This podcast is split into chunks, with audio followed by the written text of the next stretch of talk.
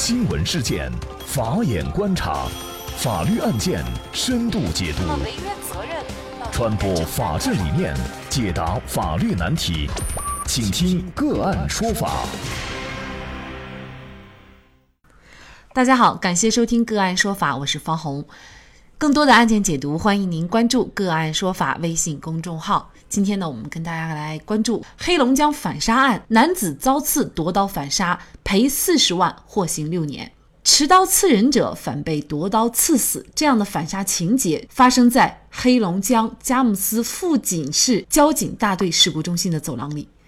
二零一七年四月六号的傍晚，黄海龙和冯思成因为各自亲友的交通事故赔偿问题发生口角。和冯思成一起赶到交警队的于海证实，当时黄海龙一方呢是要五千块钱，那冯思成说呀给三千块，对方不同意，那冯思成呢就跟对方说能不能给点面子，对方说你是个啥给你面子？黄海龙的说法是他和于海正在说事故赔偿的事情，冯思成过来说要钱没有，爱咋地咋地。黄海龙说那就听交警的，愿意怎么处理就怎么处理。冯思成说：“你现在有钱，行了呗。”黄海龙说：“行不行和你没关系。”于是呢，两人就在交警队走廊的卫生间门口骂起来了。于海在劝架，黄海龙称啊，他看见冯思成拿了一把黑色刀刃的刀出来说：“我当死你。”然后呢，冯思成就拿着刀冲过来，用刀扎了他肚子一下。接下来呢，黄海龙就去抢冯思成手里的刀。那么这个过程当中啊，有一些人在上去试图阻拦，他用右手握着刀刃，另一只手拽着冯思成胳膊。于海呢就一直在两人中间拦着，两人厮打到了卫生间门对面走廊北侧，到靠墙的位置时，黄海龙就把刀从冯思成手里抢了下来。黄海龙就拿着刀，那么他回忆称啊，当时冯思成还在用手打他，怕冯思成伤害他，便用刀在冯思成前胸的位置从上往下划了一下。当时刀扎没扎到他不知道，就被人拉开了，而冯思成因急性失血当场死亡。二零一八年四月，富锦市法院一审判决黄海龙犯故意伤害罪，判处有期徒刑六年。黄海龙不服判决，提出上诉。黄海龙反刺是否属于正当防卫，成为这个案件二审庭审当中控辩双方争论的焦点。黄海龙的辩护律师认为，黄海龙有防卫意图，他在毫无预料和准备的情况下被死者捅了一刀，情急之下在死者肩膀部位由上往下划了一下。黄海龙的家属认为呢，这个案件与备受关注的昆山反杀案有相似之处。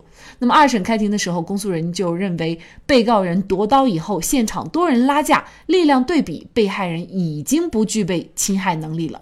那么黑龙江反杀案和昆山反杀案是否相似？黄海龙的行为是否构成正当防卫？广大网友都很困惑。如果被别人砍了，怎么才能让自己不受伤又不犯法？就是相关的法律问题。今天呢，我们就邀请云南省律师协会刑事辩护委员会副主任、云南大韬律师事务所主任王绍涛律师和我们一起来聊一下。王律师你好，主持人好，听众朋友大家好，感谢王律师。我们节目开办之初啊，曾经关注过余欢案，那么还有最近发生的昆山反杀案等这样的一些大案啊。正当防卫这个词儿啊，应该说成为广大网友都比较关心的热词。但是尽管呢，我们的节目也多次对正当防卫案件进行过分析。但是在发生一些具体个案的时候，仍然还广受关注，并且争议很大。比如说这个案件，那么今天呢，还是先请王律师给我们介绍一下，就是什么样的行为能构成正当防卫？有关正当防卫的类型的这种案子，为什么会争议很大？网友或者听众朋友也非常关心关注。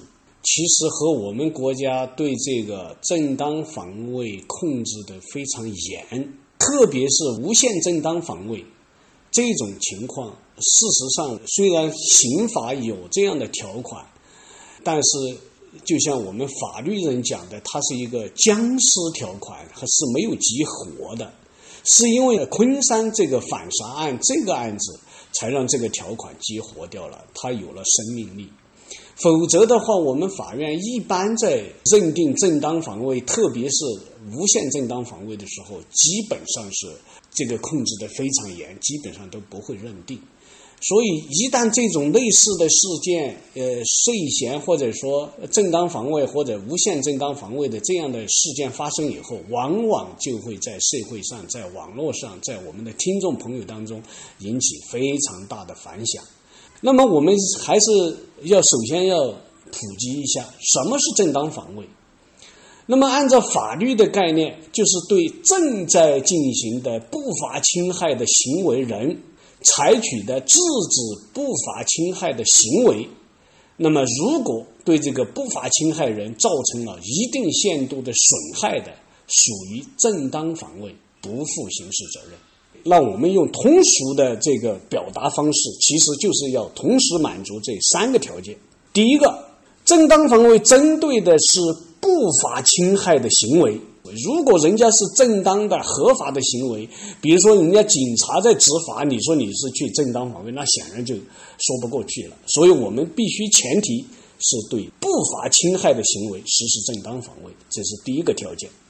第二个条件是我们实施正当防卫的时候，是这个不法侵害是正在进行。如果这个不法侵害已已经停止了，已经终止了，然后你再找个时间又去报复人家，这个就是明显的是故意伤害或者甚至于故意杀人了。所以第二个条件，不法侵害是正在进行。第三一个，我们对他这个不法侵害实施正当防卫，不能超过必要的限度。比如说，人家就是一个小偷小摸的行为。没有任何凶器，就是来偷点东西，然后你就用凶器，然后直接把人家给打死了。那这显然就是一个属于超过了必要的限度，就应该是属于一个防卫过当，甚至于故意伤害，甚至于是故意杀人了。所以这三个条件必须同时具备。但是这是一个一般性的、普通的正当防卫的一个概念。在法律规定了一些特殊情况下是不需要这个限度，没有这种限度的限制的，也就是第三个条件限度的问题，它是可以突破的。那么什么情况呢？就是法律规定的无限正当防卫。那么对哪一些情况呢？法律规定就是对正在进行的行凶、杀人、抢劫、强奸、绑架。以及其他严重危及人身安全的暴力犯罪，面对这样的暴力犯罪，如果我们采取防卫行为，造成不法侵害人的伤亡的，不属于防卫过当，仍然属于正当防卫，不负刑事责任。典型的案件其实就是所谓的昆山的那个反杀案，就是一个典型的无限正当防卫的一个典型案例。那么这个案件呢，黄海龙的家属呢就认为呢，跟昆山反杀案呢有相似之处，所以呢，他们认为黄海龙呢应该是构成正当防卫的。那您怎么看呢？这个案子呢，应该说还是有一些有一些区别，有一些区别在哪儿呢？就是在昆山反杀案当中，呃，实施正当防卫那个行为人呐，他是一个人，而对方是。人多势众，持凶器，但是我个人认为呢，本案当中还是应该认定为正当防卫。当然，这个案子显然是会有争议的，录像资料我反复的看了呃四五遍，肯定会有一些争议。但我个人认为，应该鼓励从鼓励公民自救、正当防卫、保护。个人及其他这种正当合法权益的这种角度出发，为还是应该认定为正当防卫。为什么呢？首先，整个一个过程，从这个被害人冯冯思成拿出刀来拔，然后到整个过程直接到黄海龙被拉开，整个过程只有十六秒的时间。那么也就是说，这在在这个过程当中，首先一个。确实是一种不法侵害。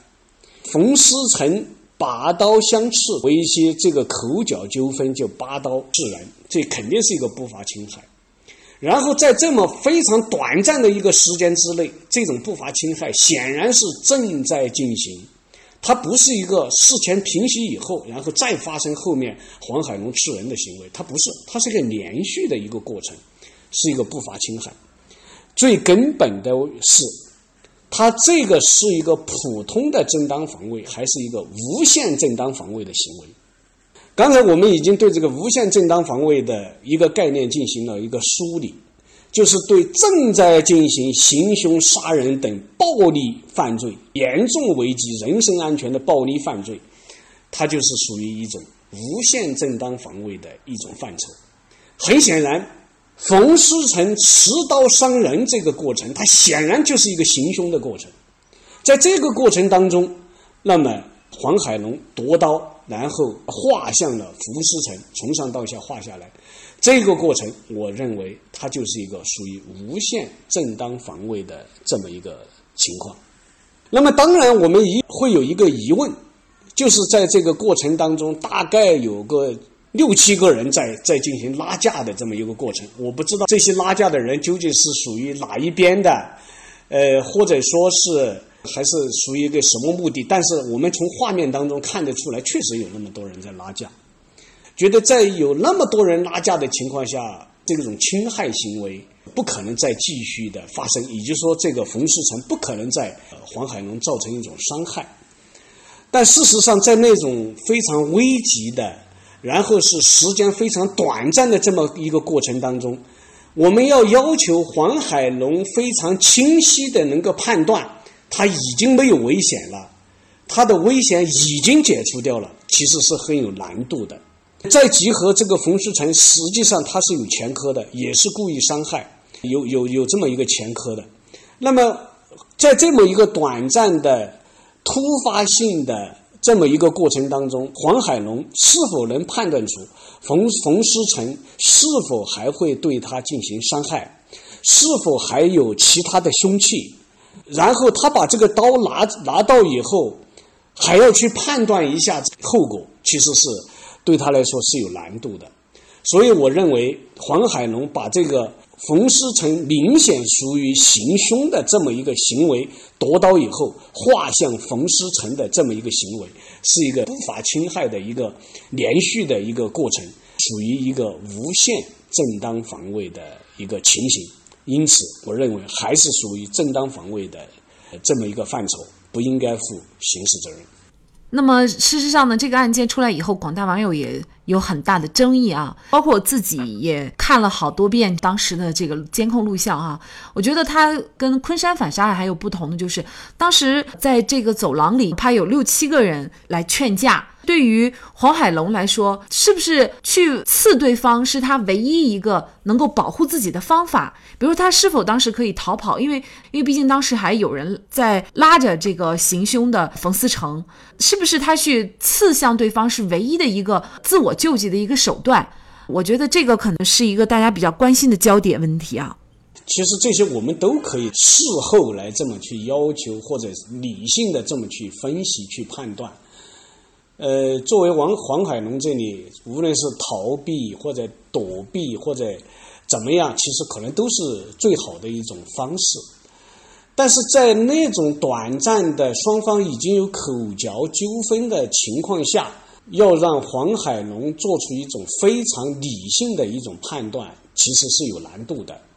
那么，所以在我说这个本案当中，为什么会有争议，就在于我们现在无非是法院或者说我们的法律倡导一种什么样的行为，法律应该倡导一种什么东西。如果我们是在对这种正当防卫是采取一种抑制的一种态度的话，可能呃追究他的刑事责任，其实也不见得就错到哪儿去。但如果我们是站在一种呃，对这种动辄就是持刀伤人的这种行为，要进行严厉这种制止、严厉的打击。然后我们要倡导的是对人身安全、人身的财产要进行自我保护，要去进行一种鼓励或者倡导的话，像本案这种案子作为无限正当防卫进行认定，我觉得也是情有可原的，也是在情理之中的。广大网友就非常困惑一个问题啊，就是很多网友留言说，如果自己被人砍了，就是怎么能够在保护自己的情况下，又不至于犯罪？对于网友提出的这些问题啊，实际上我们现在坐在这个话筒前也罢，其实我们都可以说出很多很多的方式。但是如果实际上每个人面临着那种危险的时候，其实是很难去做出一个非常理性。非常符合法律规定的这么一种行为的，当然，我们还是要去吃透掉，把法律的这个这个深意去吃透掉，法律的这个本身的本意去去理解了，那么可能会今后在即便是情急之下，可能也会做出一些这个有利于自己的一些行为。其实就是，哎，一个就是我们面对的。进行正当防卫的时候，必须是不法侵害，然后正在进行，不要超过一定的限度。但是，我们一直一直在强调的，对于那些暴力犯罪，那个是没有办法的事情。怎么样？尽量的，当然能够逃避，能够逃跑，能够避开这种伤害，当然是最佳的最佳的选择。如果连跑都没有机会跑的情况下，你怎么办？你只有去奋起反击，然后去通过反击去保护自己的这个人身财产或者其他的人的人身财产不受侵犯。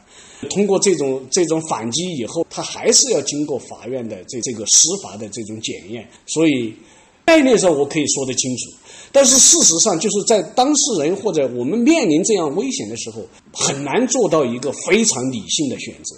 好的，非常感谢云南大韬律师事务所主任王绍涛律师。那么这个案件呢，我们也会关注后续二审法院的判决结果。那么大家如果想获得我们节目的图文资料，欢迎您关注“个案说法”的微信公众号，在历史消息当中就可以找到这期节目的全部图文资料。那么大家在生活工作当中遇到一些法律问题呢，也欢迎大家向我们进行咨询。您可以添加幺五九七四八二七四六七这部手机号码的微信号，就可以找到我们。他们都非常的资深、专业和负责人。感谢您的收听，我们下期节目再见。